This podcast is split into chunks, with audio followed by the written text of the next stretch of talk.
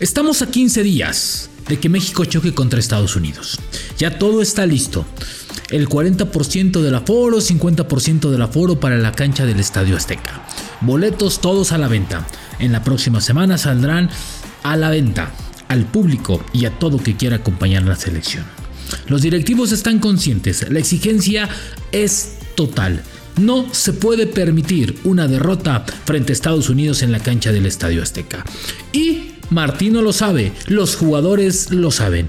Ya arreglaron las primas, ya arreglaron los premios, todos están contentos. ¿Y qué creen? Que Martino ahora sí se puso a chambear. Martino ahora sí se quedó en México a preparar el partido.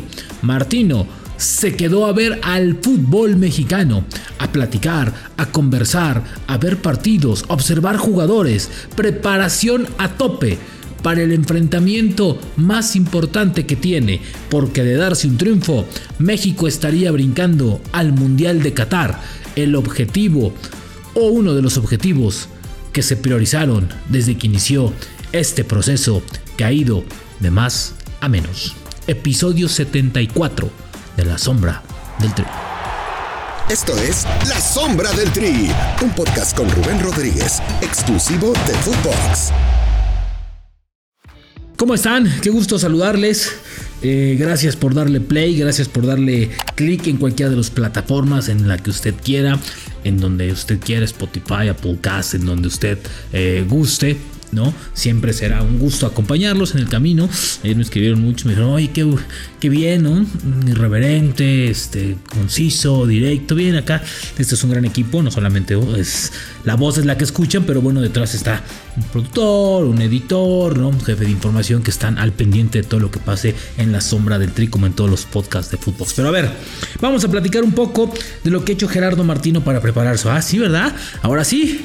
Ahora sí, sintió frío, sintió la presión, sintió las críticas, sintió y vio que su equipo no estaba jugando bien, que sus listas estaban siendo obsoletas. En fin, creo que también Martino envió un mensaje al quedarse en México este prácticamente mes y medio a preparar el partido. En unas dos semanas más saldrá la lista y en 15 días tendrás que enfrentar a tu similar de Estados Unidos en un partido imperdible. Pero ¿qué hizo diferente esta preparación? Y me parece que son puntos bien importantes y que a lo mejor en la lista se pueden, se pueden resolver. Martino se, se decidió finalmente a ver varios partidos del fútbol mexicano presenciales. Estuvo, tal vez no se dejó ver, que bueno, solamente en uno que otro, pero me parece fantástico que el técnico de la selección mexicana junto con su cuerpo técnico estén pendientes de la liga. Todos lo habían hecho y creo que es su obligación, no por nada, no por algo o por nada le pagan lo que le pagan, como para terminar un partido y irse, ¿no? O sea, juegas y te vas, o comes y te vas, ¿no? Dijera el expresidente Vicente Fox. Pero bueno, el tema es que la preparación ha sido mucho más consistente, la preparación ha sido mucho más frontal, ha sido mucho más regular. Creo que se ha empapado de lo que no quería ver Martino y que hoy está viendo, que hay muchos jugadores que no están en su nivel, ¿no? Que la liga les está pesando, que físicamente están cansados. Entonces creo que también Gerardo Martino aprovechó este tiempo para observar a otros jugadores, a resolver algunas dudas que tienen ciertas posiciones. Yo insisto, la defensa le sigue doliendo la cabeza. En la defensa hay muchísimas desatenciones y por las bandas ni se diga. ¿eh? Entonces yo creo que por eso también se sentó a ver partidos, está viendo partidos. En algunos no sale de la capital, lamentablemente, y tristemente, no sé por qué lo haga. De repente visita o va cuando es un partido más importante.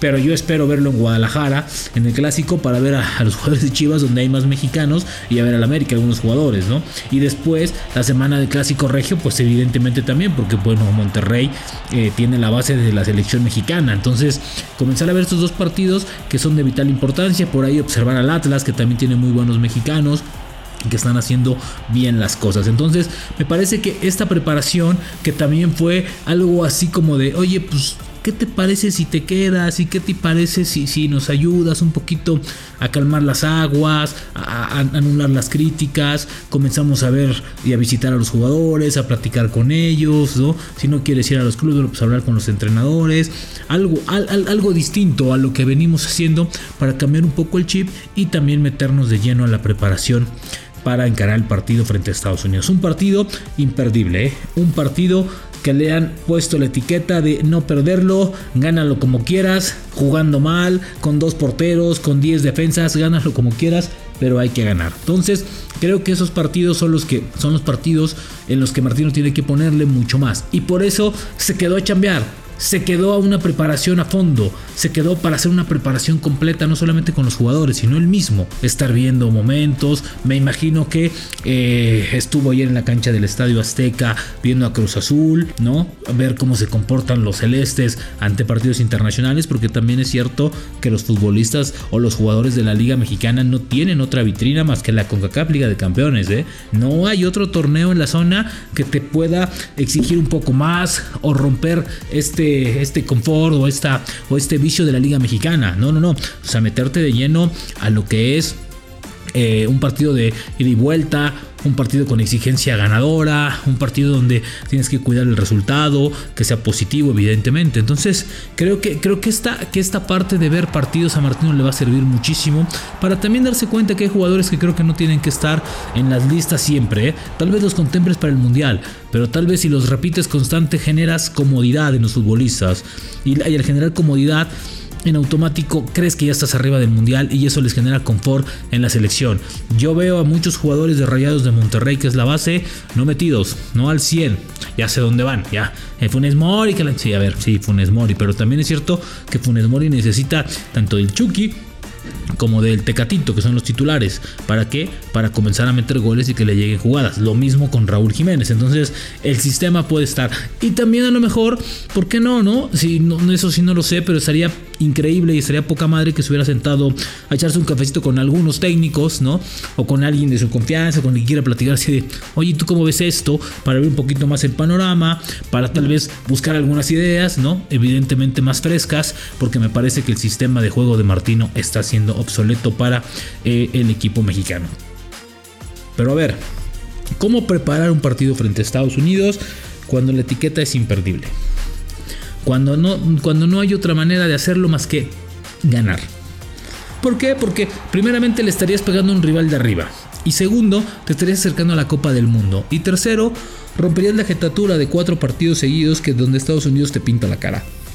Entonces, creo que con todo esto, Martino tiene que entender tiene que comprender que no puede cometer errores. Eh, ojo, eh, en el Estadio Azteca es donde peor se ha visto la selección mexicana, futbolísticamente hablando. Entonces, le pintó la cara a Canadá, le pintó la cara a Jamaica. Es cierto, Henry salvó las papas, pero ojo, ojo. Y también que muchos jugadores también pongan un poco más de su parte. A mí me quedó claro el último partido que los jugadores están en la misma, ¿eh? quieren sacar esto y están metidísimos y lo quieren hacer bien y quieren estar en el proyecto de Martino. Pero a veces si Martino no los deja, pues así nada más no, ¿no? Entonces, eso, eso, esto, esto también te lleva a que Gerardo Martino tiene que estructurar mejor su sistema y sí hay que decirlo, creo que a veces tiene que llevar otros jugadores. Llevar a jugadores que no están en su zona de confort, que están gritando por una oportunidad y que están en buen nivel. Ahora, si vemos la liga, hay nanita, hay pocos futbolistas seleccionados que están aprovechando las oportunidades y que están sacándole juego a los minutos. La verdad es que creo que no hay un buen momento futbolístico para la selección mexicana. Ahorita vemos Herrera que está jugando y que está brillando. Exxon Álvarez que sigue constante y regular ahí metiéndole, metiéndole, metiéndole. Pero el tema es que eso también lo tiene que ver Martino. Si No por el apellido tienes que llamarlo, no por la jerarquía tienes que llamarlo, no por la experiencia tienes que llamarlo a veces. Creo que el momento que nadie lo ha respetado, y eso es un tema también del cual vamos a hablar hasta con los entrenadores, vamos a invitar a los entrenadores, el momento, todo el mundo, no es que hay que eh, selección ver que mejor está, no es cierto, no sean mentirosos, no va el que mejor esté. Eh, no, no, no se respeta el momento y hay ejemplos todos, en todos los procesos. Pasó con Miguel, pasó con La Volpe, pasó con Aguirre las dos ocasiones, pasó con Osorio, ¿sí? Pasó en, los dos partidos de Bucetich, pasó con todos, con todos ha pasado. No se respeta el momento futbolístico del jugador. Y eso, y eso tiene que ser una constante en selección. Va el que mejor esté, no el que se apellide mejor, no el que tenga más partidos, no el que juegue mejor, el que grite más. No, no, no, no. ¿Sí? Tiene que ir el que esté mejor, el que juegue mejor, el que se acomode mejor a las circunstancias, ¿sí? Y ahí creo que tiene que ver algo. La selección también por eso de repente juega igual porque son las mismas variantes, las mismas variables, el mismo sistema, el mismo parado, el mismo esquema, los mismos cambios. ¿Por qué? Porque son los mismos futbolistas. Son los mismos futbolistas. Y me parece que Martino en 4 o 5 días que los tiene completos, o tal vez 3 o 4, porque la concentración comienza, pero en lo que llegan los de Europa y que llega tal y que llega tal, trabaja con ellos 3 días. ¿Sí? A mí también me pareció un grave error que no haya habido una mini concentración en estos días con los jóvenes. O sea, no hubo una concentración de 3 o 4 días con seleccionados. Digo, tal vez el calendario apretado, pero a ver, a lo mejor en algún joven puedes encontrar alguna solución. Creo que ese sí es un tachecito de Martino, ¿eh? No hacer una mini concentración de tres o cuatro días, no empezando el domingo y terminando el martes. Para ver cómo están los jóvenes, qué, qué ves, qué, qué. O sea, algo distinto a lo que tienes que hacer. Tienes que venir o tienes que llegar con las mejores armas frente a Estados Unidos, ¿eh? No te puedes equivocar. Te han pedido el resultado, te han pedido ganar, te han pedido trabajar a tope, lo has hecho, lo ha hecho ahora sí, ahora sí, o sea, yo he sido, fui de los más, en vez de decir, Martino no ve el fútbol mexicano y me consta, ok, ya lo está viendo, está bien, un mes y medio, perfecto, lo vio, estuvo con ellos y ya, pero le faltó algo más, le faltó algo más. Le faltó terminar ahí con la cerecita, con una mini concentración con los jóvenes, aprovechar el tiempo que estás aquí. ¿Sí? Sentarte con los técnicos, echarte un cafecito con ellos para platicar, para charlar, para, para ver ideas, o sea, cosas por el estilo. No hay que ser soberbios. No hay que ser soberbios, Martino, porque la CONCACAF le ha dado cachetadas a todos, ¿eh? Le, ha dado, le dio cachetadas a Sven Goran Eriksson. Le dio cachetadas a técnicos de Abolengo y a técnicos Ineil. ¿Sí? La CONCACAF te, te golpea, te cachetea. ¿Sí? Entonces, Tienes que aprovechar el tiempo mejor. Ojalá y todo lo que hiciste, ¿sí? En esto, en este mes y medio, que se va a cumplir el día del partido en 15 días, sirvan para hacer un partido distinto a lo que hemos visto. Los 40 mil o 50 mil que asistan al Estadio Azteca quieren ver a su selección ganar. No van a permitir ni medio tiempo perdiendo, ni medio tiempo jugando mal, o, o que Estados Unidos le pinte la cara. No, no, no. Quieren ver a su selección triunfar que dijeron, ¿no? Ganar. Ah, ahí va el albur. No, no, no, no, no, no, no, tranquilos, no estamos en Modern Soccer. ¿Sí? Entonces, quieren ver a selección triunfar. Sí, triunfar. Quieren ver a su selección levantarse frente a Estados Unidos y si se puede golearlo, adelante. Le han pedido a Martín un partido de esa calidad, de, esa, de ese resultado final. Entonces, ya hiciste todo, te faltó un poquito. Espero que el resultado sea distinto para que así todos puedan tener lo que necesitan y lo que ansían. Para que ahora sí, toda la maquinaria y todo el globo tricolor comencemos a inflar al punto en el que se revienta. Porque si no lo haces en tu casa, por favor, Martino, no nos equivoquemos. No puedes calificarte frente a, frente El Salvador en el Estadio Azteca. Tienes que hacerlo frente a Estados Unidos. Así te lo pidieron tus patrones, los, del, de la FMF y tus patrones patrones, que son los dueños del balón. Entonces, hay que hacerlo así. Te faltó cerecita, pero muy bien. Muy bien, Gerardo Martino. Ahora sí, hiciste tu chamba como tenías que hacerla desde el primer día que llegaste a selección mexicana. Nos escuchamos en la siguiente, en la sombra del. La sombra del tri con Rubén Rodríguez, podcast exclusivo de Footbox.